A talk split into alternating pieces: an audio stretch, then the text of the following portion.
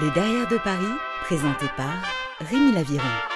Un podcast curieux mais pas voyeur qui s'intéresse à la face cachée des artistes, fêtards et mondains parisiens. Mon invité Eclipse est beatboxer, rappeur, imitateur. C'est une véritable bête de scène que j'ai rencontrée, alors on retrace son parcours jusqu'à son arrivée sur la scène de l'Apollo Théâtre où il joue son stand-up Eclipse sample les rappeurs. Bienvenue dans le Derrière de Paris.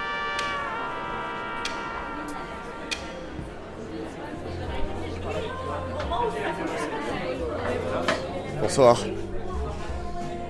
Cher Eclipse, bonsoir. Il est là, comment ça va? Je peux Ça te serrer la main? Évidemment, évidemment. On check. Très heureux, très heureux de te revoir. Personne t'a frappé dans la rue, ça va? Non, ça va, on est sur un beau quartier où tu m'emmènes, hein Voilà, ça va, c'est rue Montorgueil. Très touristique. La rue la plus passante de Paname, voire de France, voire d'Europe. L'empereur, le touriste. Et on y est, on y est déjà, t'installes le décor, et ça c'est formidable. On va commencer mon cher Eclipse par les racines, parce que je crois savoir que tu viens de la même terre natale que moi, tu es bourguignon, alors dis-nous juste d'où Alors moi, je suis né à Autun, dans le 7-1 en Bourgogne, le pays du vin blanc, et c'est exactement ce qui coule actuellement dans nos, dans nos verres. Toi, j'ai oublié le, le nom de ta ville, c'est Sens? Absolument. Ouais, mais Sens, c'est déjà New York à côté de Autun, tu vois ce que je veux dire Pour moi, t'es un sudiste. Moi, je suis dans la banlieue sud-sud-sud de Sens, tu vois ce que je veux dire Dans le 9-4 de Sens. Alors aujourd'hui, on se retrouve évidemment à Paris. T'as quitté la Bourgogne directement pour venir à Paris? Alors je crois que je vais pouvoir t'imiter maintenant. Alors exactement. Oh, j'ai quitté- Ouais, je suis pas, je suis pas très loin déjà. là. C'est pas très loin. Ah, t'as une bonne voix, t'as une bonne voix. Une voix de jingle. C'était quoi la question, pardon? Je suis parti de province pour aller à Paris, c'est ça? Direct Ah bah non, pas direct, justement. Je suis parti... euh, Là, j'ai 42 ans, et je commençais à faire des allers-retours en 98. Parce qu'il fallait que j'atteigne mes 18 ans pour pouvoir quitter euh, le cocon familial. Très bien. Et euh, du coup, c'était d'abord des petits allers-retours et ensuite pour vraiment y habiter, c'était à la canicule 2003. Donc ouais, je pense que j'ai pris un coup de soleil et je suis, je suis de par direct. Ok. T'es monté sur Paris, j'imagine, pour un petit peu aussi monter sur scène, parce que t'as commencé le beatbox à 8 ans, c'est ça? Je dis 8 ans à chaque fois pour essayer de donner un chiffre, mais en vrai, euh, je pense que c'est avant. Je dirais à peu près ça. Ouais. Ouais, à ce stade-là, mon cerveau était à peu près euh, connecté, donc j'arrive à, à avoir de la mémoire. Mais je pense que je faisais du beatbox depuis l'âge de 4 ans en vrai. C'était des petits postillons depuis toujours en vrai. J'ai toujours aimé la musique, toujours aimé reproduire des mélodies. Mais ouais, il y a un moment donné, euh, Paname, euh, c'était pour. euh, ouais, j'ai commencé par des petits micros ouverts, petit bordel dans, dans des bars. et dès que je me mettais à beatboxer et à faire des voix, bah, les gens ils me regardaient d'une manière comme un extraterrestre. C'est là que j'ai commencé à avoir ma petite réputation scénique. Comment tu définis d'ailleurs l'art du beatboxing Ouais, je sais pas si c'est un art, mais euh, pour moi c'est tellement naturel en fait que j'ai pas vraiment de définition. hein. Moi je suis un- je me considère comme un postillonneur. hein. Ok. Voilà. Mais qui a le rythme par contre. J'ai le rythme. Et alors vous êtes combien à faire ce que tu fais, c'est-à-dire du beatbox ou du postillon, mais aussi de l'imitation? Ah, moi j'ai vraiment développé l'imitation des voix dans le rap. Donc effectivement, je crois que ça n'existe pas. De mélanger le beatbox et les imitations de rap, je suis le seul mon ami. Et ça a été bien reçu au début, je veux dire, euh, t'as pas galéré à faire ta place? Euh, tout le monde galère d'une manière ou d'une autre, mais c'est vrai que ce truc-là m'a permis de sortir du lot assez rapidement. Mais après, ça reste, ça reste difficile, ça reste un combat, euh, tout ce qui est artistique, etc. La scène, euh, se faire un nom, en plus quand tu viens de province, ça veut dire euh, t'habites pas encore complètement là, tu fais des, tu dors chez des potes, et en mode clic-clac, des colocs, des- c'est compliqué au début. hein. Ah, franchement, j'avais vraiment l'impression d'être un Indien dans la ville. hein. Ah ouais J'avais des serre-chevilles, j'avais des, des jeans trop serrés à la cheville. Après, c'est devenu la mode, mais moi, on captait pas Skyrock.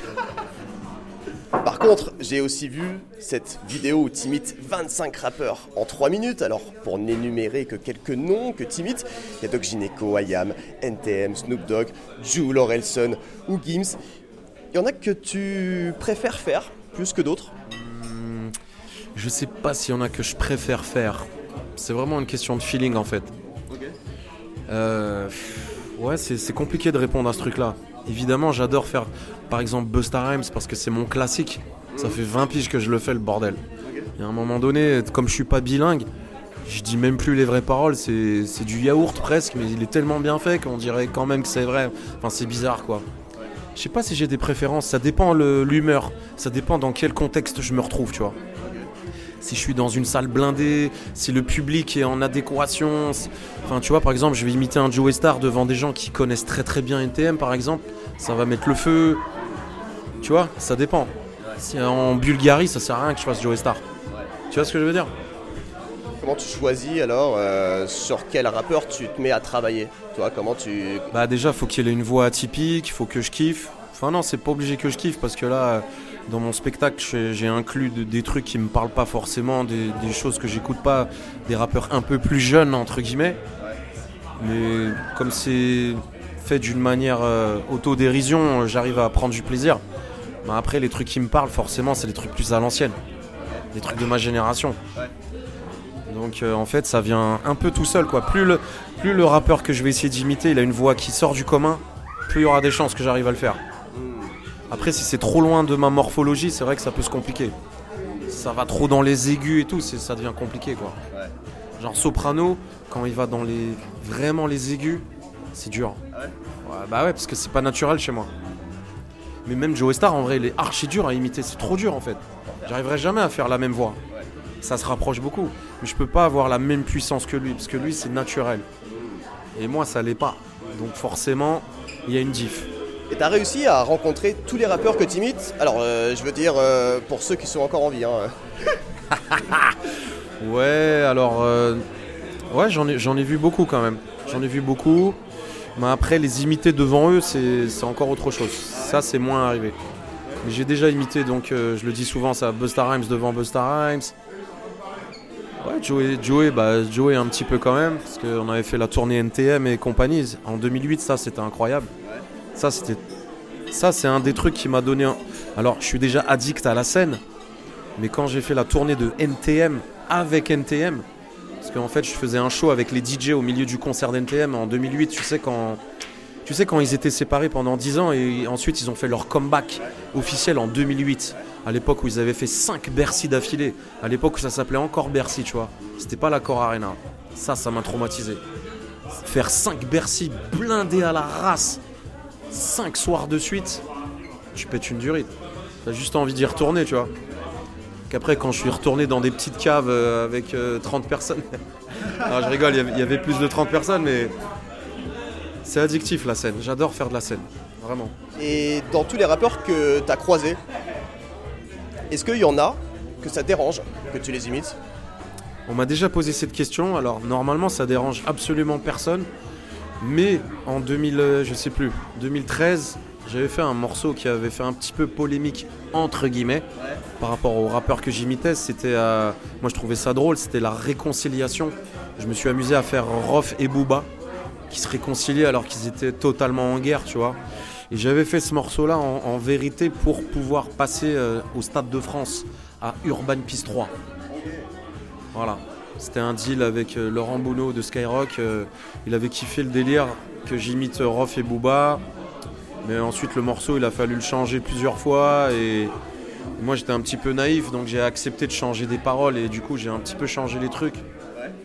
Avec le temps, je le regrette un petit peu, mais c'est pas grave, c'est le game, tu vois. Donc forcément, Rof et Booba, ils ont pas trop kiffé, tu vois. Mais en même temps, qu'est-ce qu'ils kiffent, j'ai envie de te dire. Ils, ils- ils peuvent pas me valider, moi, en train d'imiter euh, Rof et Booba, qui, ils sont en guerre. Enfin, tu vois ce que je veux dire C'était quoi l'histoire du coup avec Rof Qu'est-ce qu'il t'avait contacté ou euh Non, il m'a pas directement contacté, mais il avait fait une interview chez D-Fool et c'était à l'époque où le morceau il passait euh, tous les jours. Tu vois ce que je veux dire Donc là, forcément, D-Fool il dit Eh, t'en penses quoi du, morceau d'Eclipse là la Ouais, qu'est-ce qui lui arrive là euh, Il dit mon blaze et tout. Ouais, c'est un ouf lui, ça fait 15 piges que je le connais. Là.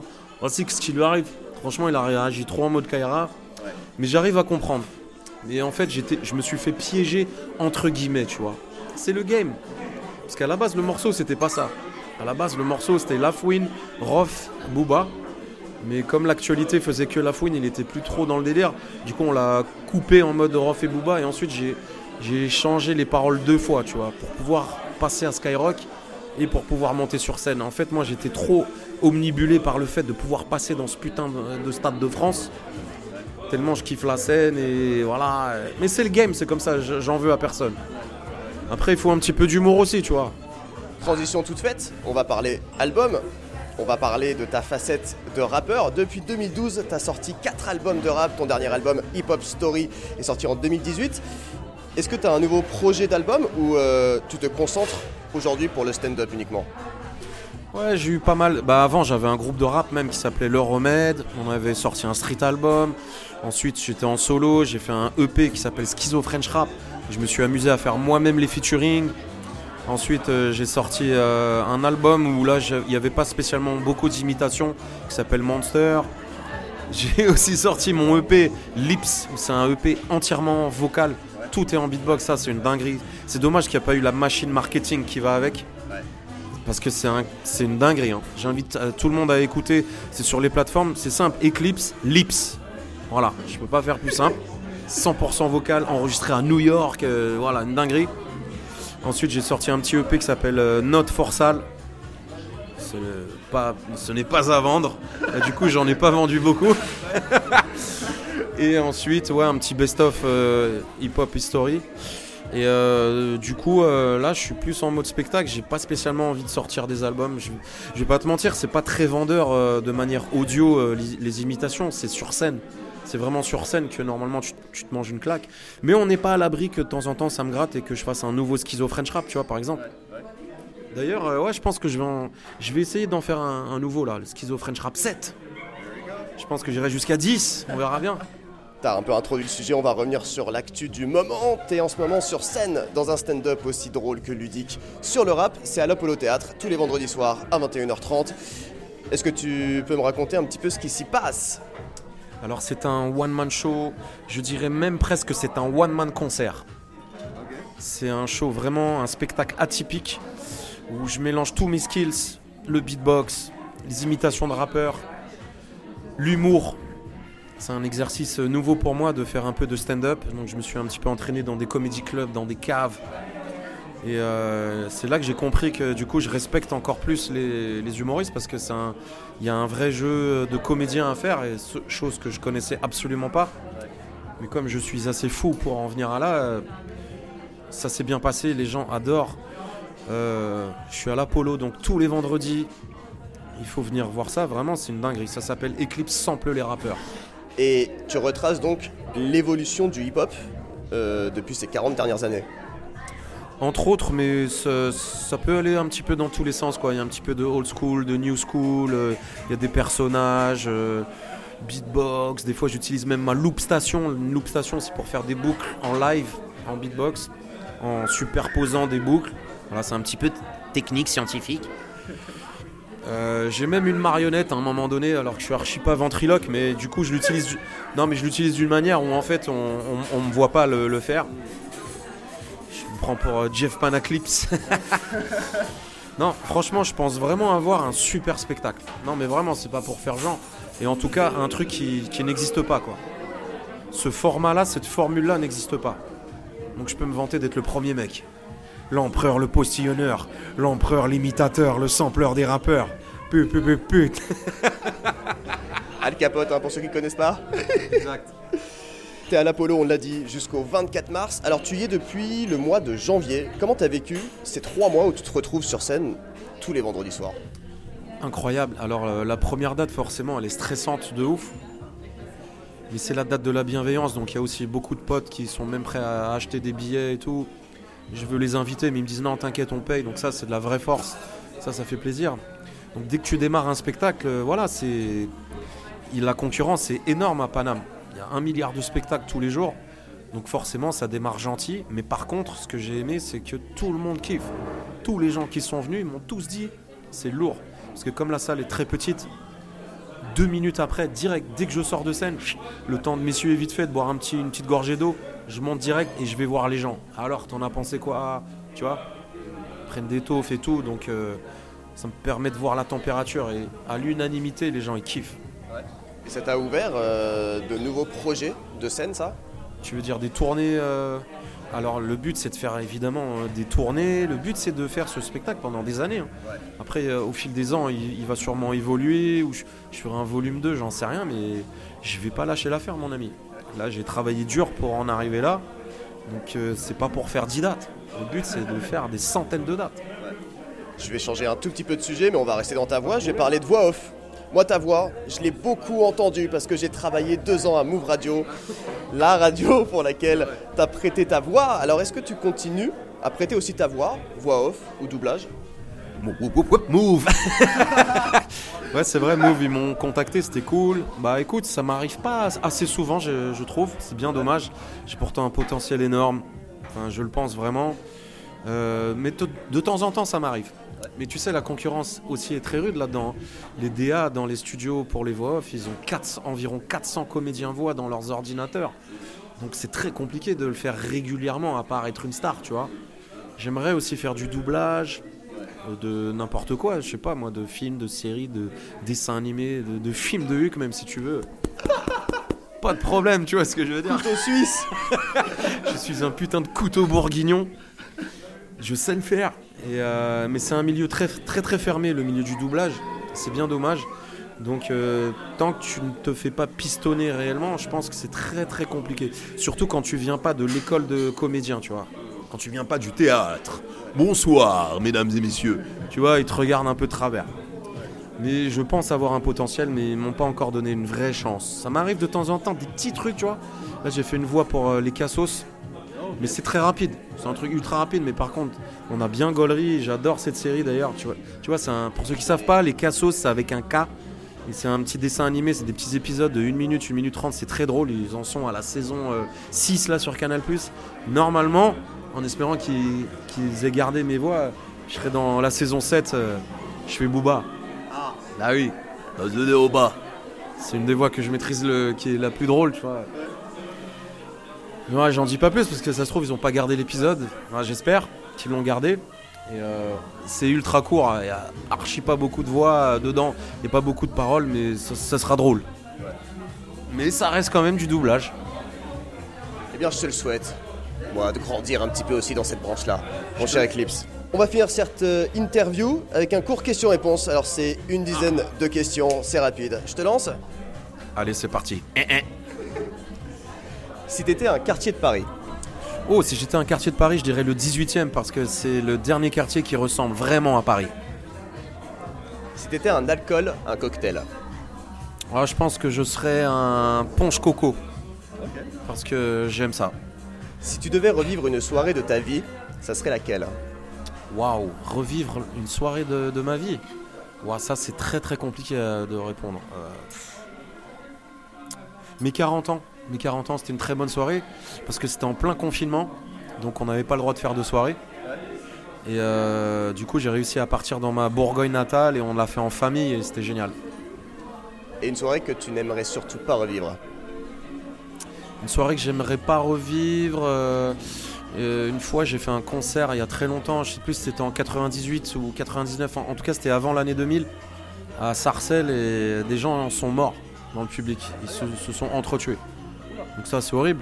Tu viens, tu fais un concert de rap. Il n'y avait pas que moi, hein, c'est pas à cause de moi, hein, mais il y avait des, gens de quartier qui, voilà, qui étaient en guerre. Ils ont profité de ce concert pour euh, se voir et c'est parti en couille. Il y a eu des morts. Horrible. Ta drogue favorite Euh, le, le pain avec le brie, malheureusement. Donc j'essaye d'arrêter toute cette merde. Je me suis mis au. Je suis un vrai bobo là, j'essaye de me mettre au pain sans gluten, mais c'est archi cher. C'est bon, mais c'est trop cher, frère. C'est trop cher. La miche à 12 euros là. Donc euh, si quelqu'un connaît un moyen d'avoir du pain sans gluten, pas trop cher, euh, voilà, sur Paname, tenez-moi au jus. J'ai pas envie de manger ces putains de farine de grillon. Je te retransfère les messages que je reçois hein, à ce sujet-là. Je suis sérieux de ouf. Si vraiment des gens ont un moyen, parce que j'ai tr- j'ai trouvé un moyen, mais je trouve que c'est trop cher. Une musique, Eclipse que tu adores. Une musique pas faite pour 100 personnes, mais pour des millions. Une musique que j'adore, euh, pff, j'en aime tellement, c'est très très très compliqué là ce que tu me demandes. Bah tu le sais très bien. Euh, J'aime bien R. Kelly, c'est le mec, il est ouf. non, mais, non, mais blague à part, le mec a le diable en lui, mais il a quand même fait des putains de morceaux. Je suis désolé, tu peux avoir le diable en toi et avoir du talent. Voilà. Bon, alors je vais pas dire un morceau d'R. Euh, mais je dirais par exemple un Si tu morceau. veux, on valide R. Kelly. hein. Ouais, ouais, non, mais musicalement, il est archi validé. hein. Après, euh, urologiquement, euh, c'est compliqué, tu vois. mais par contre, il a produit, bon, ça je peux le dire, euh, Isley Brothers. Il a produit des sons pour Isley Brothers. Bon, avant qu'il soit produit, qu'il soit produit par R. Kelly, ils ont fait des tonnes de classiques. Donc, ouais, Isley Brothers, c'est lourd. Mais j'adore Dr. Dre, j'adore. euh, ouais, non, c'est trop dur là ce que tu me demandes. Il y a plein de musiques que j'adore. On va dire le hip-hop. Hein. Pour essayer d'en, d'en- Allez, je vais essayer, comme ça par instinct, d'en sortir une seule. Hmm, j'adore, euh, ouais, voilà, méga classique, MOP Anti-Up. Parce que ça, c'est intemporel. Ça fait environ 20 ans que ça se joue dans les soirées hip-hop et les gens, ils montent toujours en l'air. C'est un son intemporel qui est incroyablement lourd. Anti-Up de MOP. MOP Et une musique que tu détestes maintenant. Une musique que je déteste. Hmm, ça me vient pas à l'idée là. euh. Ouais, c'est- dur, hein, c'est dur ce que tu demandes. Hein. Ouais, la danse des canards, c'est horrible. C'est affreux. Un, mo- Un monument que tu adores. Et pourquoi? Un monument que j'adore, déjà, il n'y a aucun monument que j'adore. Je suis désolé. Euh, par contre, il y a beaucoup de monuments. Bah, déjà, rien que Paris, ça fait partie de la plus belle ville du monde. Énormément de magnifiques endroits. Bah, le Louvre, il est incroyable. Le Louvre est incroyable. L'Arc de Triomphe est incroyable. Bah voilà, c'est déjà pas mal, tu vois. J'ai la chance de vivre dans la ville euh, la plus visitée du monde. Et pourtant, ça sent la pisse à Gare du Nord. On en est là, quoi. On en est là. C'est ça aussi, les effluves et la beauté de Paris. et enfin, Eclipse, ta définition du bonheur. Ma définition du bonheur, c'est pouvoir faire ce que tu veux, manger ce que tu veux, boire ce que tu veux, être libre, être en bonne santé, vivre d'amour et d'eau fraîche et bien s'entendre avec sa famille et voyager. Le reste, Alors mille merci Eclipse avant de terminer. Si un rappeur devait dire un mot sur le derrière de Paris, tu ferais parler qui? Si c'est pareil, l'éclipserie n'est jamais finie, mon rêve. Venez voir mon spectacle, c'est tous les vendredis à l'Apollo. Et c'est